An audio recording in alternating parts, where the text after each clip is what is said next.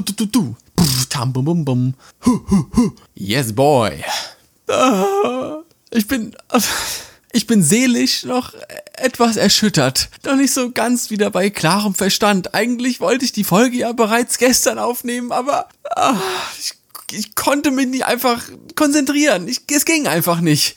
Ihr süßen Mäuse, ich hoffe, ihr steht mir auch in dieser schweren Stunde bei. Und eins will ich vorneweg noch sagen. Ich wünsche keinem Fotografen dieses Gefühl, dieses Leid, diesen Herzschmerz, wie ich es gerade fühle. Nicht einmal meinem größten Feind. Äh, wobei, hab ich, hab ich gerade einen Feind? Eigentlich nicht, aber vielleicht wäre es ja karriereförderlich für den Podcast, eine medienwirksame Fotografenfehde zu durchleben oder sowas. Also, Feindesanfragen gern via classpodcast at mailbox.org. Hey, hör, hör auf! Hör auf, Mann! Es gibt dir nichts zu lachen. Ah.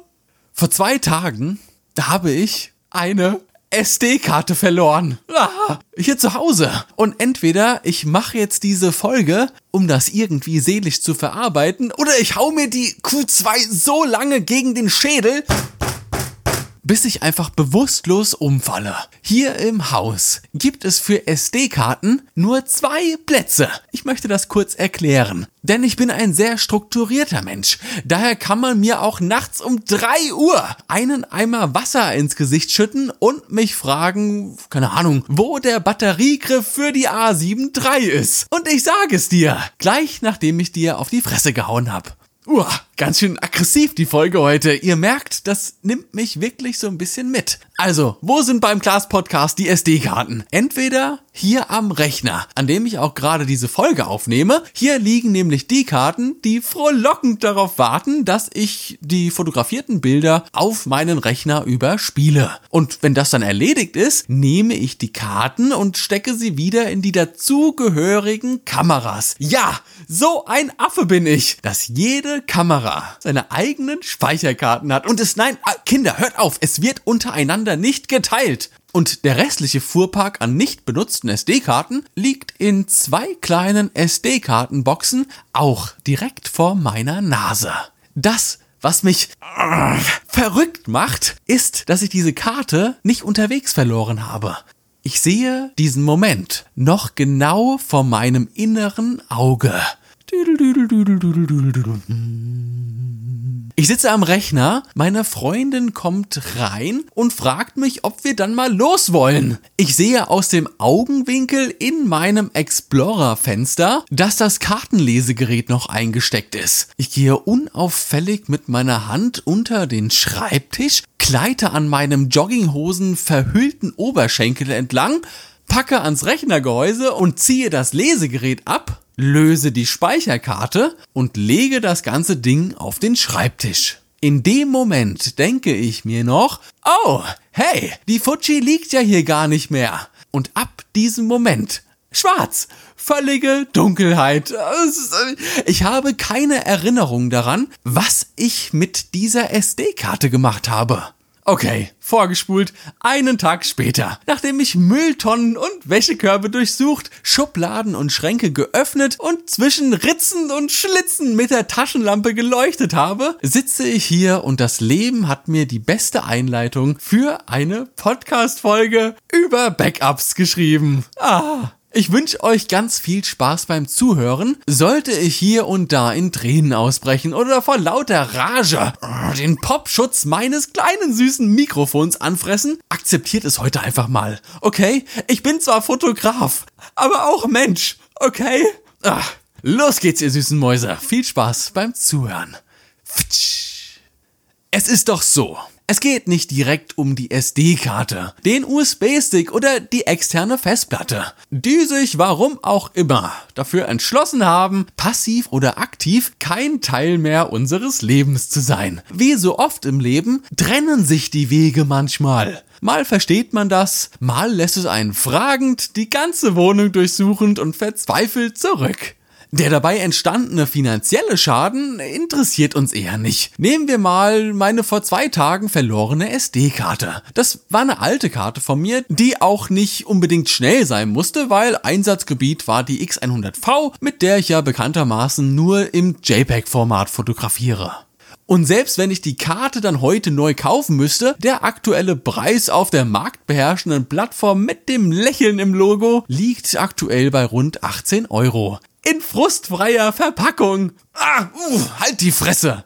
Lange Rede, kurzer Sinn. Es sind doch die Daten, die uns wichtig sind. Scheiß auf die Daten, Alter. Es sind die Bilder, die uns wichtig sind. Die Bilder, die wir in zwei Wochen Cluburlaub auf Lanzarote von unserer Frau gemacht haben, nachdem wir das nervige Balk in die Kinderanimation abgeschoben haben. Die Bilder vom Junggesellenabschied des besten Kumpels, die die noch Verlobte besser nie zu sehen bekommt. Die Bilder, die wir gemacht haben, weil wir einfach nur Bock hatten zu fotografieren. Was, wen, wo, alles egal. Hauptsache, wir waren mit der Kamera draußen. Wenn wir das verlieren, verlieren wir Erinnerungen.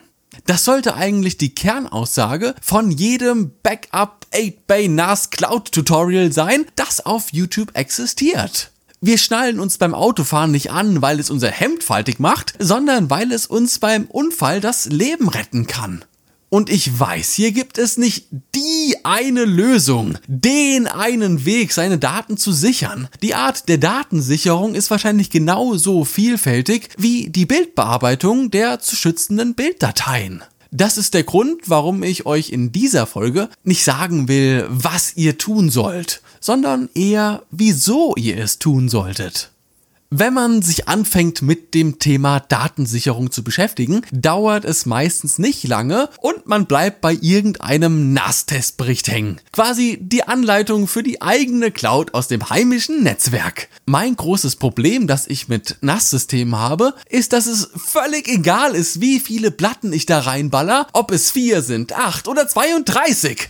Egal wie oft die Daten auf den Platten intern gespiegelt werden, sie versagen alle bei einem für mich sehr wichtigen kritischen Punkt. Brennt meine Bude ab, überflutet ein äußerst gefährlicher und nicht so häufig vorkommender Rhein-Main-Tsunami meine Wohnung oder ich habe eine kleine Einbrecherbande aus Osteuropa bei mir zu Gast? Ja, am Ende ist mein Rechner am Arsch und das daneben stehende Nass wahrscheinlich auch. Ist man jetzt eher optimistisch dem Leben eingestellt und man geht nicht davon aus, dass das eben genannte passieren wird? Ja, ist ein NAS schon eine geile Sache. Vor allem, wenn man mehrere Terabytes an japanischen Hentai-Filmen verwalten muss. Ah, toll. Für mich persönlich, äh, ja, ist das aber irgendwie nichts. Ich weiß auch nicht warum. Bei mir hat sich über die Jahre ein ganz eigenes Backup-System aus vielen, vielen, vielen externen verschlüsselten Festplatten entwickelt. Mein Fokus liegt hierbei absolut auf der Verschlüsselung. Und ich verstehe auch ehrlich gesagt gar nicht, warum dieses Thema nur so selten in diesem Kontext erwähnt wird, wenn man eben über Datensicherheit spricht. Ich meine, klar, wen stellt man sich vor, wenn man an verschlüsselte Festplatten denkt? Äh, US-amerikanische Whistleblower, Typen, die Tag und Nacht Filme aus dem Netz ziehen und wahrscheinlich hier und da auch den örtlichen pädophilen Ring. Dabei spielt der Inhalt doch überhaupt keine Rolle. Es ist nicht deine Festplatte, Digga, also braucht es dich auch nicht zu interessieren, was da drauf ist. Fertig. Jetzt lässt du im Flugzeug in einer dieser kleinen, super engen Sitztaschen vor dir eine Festplatte liegen, die du in Gebrauch hattest, als du während dem Flug schon mal ein bisschen an deinem nicen Urlaubsvlog geschnitten hast. Oh, oh, was? Ich hab wieder Internet. Oh, ich kann wieder Insta-Stories posten. Du rennst aus dem Flugzeug und lässt leider die Festplatte liegen. Die findet dann spätestens das Reinigungsteam der Airline. Dann steckt die sich eine ein und nimmt sie mit nach Hause. Und selbst wenn du keine Dickpics von dir gespeichert hast und keine Nacktbilder von wildfremden Frauen, die Momente, Feiern und Fotoprojekte, die du in den letzten Jahren fotografiert hast, bleiben trotzdem privat und sollten nicht in die Hände von jedermann kommen. Und jetzt kommt der Entertainment-Faktor einer verschlüsselten Festplatte. Steckt man eine verschlüsselte Festplatte an einen Computer, hat das den großen Vorteil, dass die Person vor dem Rechner erstmal einen Idiotentest bestehen muss. Für Windows beispielsweise ist die Festplatte nämlich defekt, da das System die Daten auf der Platte nicht lesen kann. Es ploppt also direkt nach dem Einstecken ein Festplatte defekt, wollen Sie diese formatieren? Dialog auf, den man auf gar keinen Fall jetzt mit Ja beantworten sollte. Denn dann lösen sich die darauf enthaltenen Dateien, puff, unverzüglich in Rauch auf. Ist man aber so schlau und hat erkannt, dass die Platte verschlüsselt sein könnte, würde ich mich jetzt mal ganz frech aus dem Fenster lehnen und behaupten, dass bei meiner angewandten Verschlüsselungsmethode keine Privatperson in der Lage ist, das Ding zu knacken. Zumindest nicht ohne erheblichen Aufwand wenn der BND oder die NSA das Ding warum auch immer in die Hände bekommen sollten, ja, die würden es wahrscheinlich schon schaffen, aber nicht ohne größeren Aufwand. Das ist sicher. Übrigens an dieser Stelle noch ein Tipp, den ich auch nie so wirklich auf dem Schirm hatte. Ist eine verschlüsselte Festplatte. Entschlüsselt kann ich sie ganz normal verwenden und habe auch die regulären Schreib- und Lesegeschwindigkeiten. Es ist jetzt nicht so, dass wenn ich ein Bild drauf kopiere, das dann erstmal 15 Minuten lang verschlüsselt werden muss. Nein. Also, bis auf dass ich am Anfang ein Passwort eingeben muss, um die Platte verwenden zu können, hat das Ding keine größeren Nachteile. Und eine Backup-Festplatte hat man ja auch schließlich nicht alle zwei Tage in der Hand. So, genug Verschlüsselung. Konzentrieren wir jetzt uns erstmal wieder auf unsere Bilder. Musik und Videos oder Filme, die wir noch als äh, Sicherungskopie auf unseren Rechnern haben, ja, die kann ich mir immer wieder im Laden kaufen oder mir bei Spotify reindonnern. Selbst Dokumente sind mittlerweile oftmals dauerhaft im jeweiligen Account wieder abrufbar. Digitale Kontoauszüge, Versicherungsscheine oder die letzte Steuererklärung, die wir online eingereicht haben. Wenn ich das lösche, kann ich es wiederholen. Bilder sind mit das einzige Medium, das in dieser Form unwiederbringlich ist. Bis auf ein paar Ausnahmen natürlich. Mache ich jetzt mal einen gekonnten Rechtsklick auf meinen übergeordneten Bilderordner, ja, da komme ich so auf ungefähr 40.000 Bildern. Das eine wichtiger, das andere eher weniger. Und trotzdem sind alle Dateien irgendwo einzigartig und haben auf jeden Fall ihre Daseinsberechtigung. Sonst hätte ich sie ja nicht abgespeichert. Hier sind übrigens keine Rohdaten mit dabei, sondern nur fertig entwickelte JPEGs. Übrigens, wenn mich die bei mir zu Besuch befindende osteuropäische Einbrecherbande dann nackt an einen Stuhl fesseln würde, mir eine Vierstrahl Super Soaker an die Schläfen hält und mich dann fragt, Möchtest du deine Rohdaten oder deine JPEGs behalten? Aber eine Sache muss jetzt sterben. Ich würde mich im Zweifel immer für die JPEGs entscheiden. Der große Vorteil ist natürlich, dass die JPEGs nicht so speicherhungrig sind wie die Rohdaten. Und komm schon, mal ehrlich, Alter, so unter uns. Alle Rohdaten, die älter als zwei Jahre sind, sind bei mir sowieso nur noch Karteileichen und machen einen guten Eindruck in meinem Lightroom-Katalog. Und so kam ich nach und nach darauf, kleine Festplatten zu kaufen. Und ich meine, klein, das ist im Jahr 2020 ja auch immerhin schon ein Terabyte. Ja, und die bekommst du ja schon wieder beim Jeff Bezos im Laden für unter 50 Euro nachgeschmissen. Also zack, bumm, hepp, Bilder drauf, paar kleine selbstproduzierte Videos, den ganzen Schrott, den ich früher für Insta gemacht habe. Und ja, ach komm, ist okay. Die Folgen vom Class Podcast kommen selbstverständlich auch mit drauf. Und dann wird die Festplatte verschlüsselt. Danach in eine kleine feuerfeste Tasche gelegt und fertig ist das Herzbackup.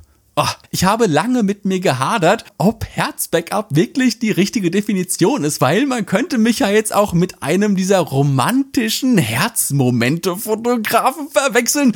Oh, da möchte ich doch direkt ein leicht entsättigtes, pastelltöniges Preset auf meine Bilder schmeißen. Oh. Oh.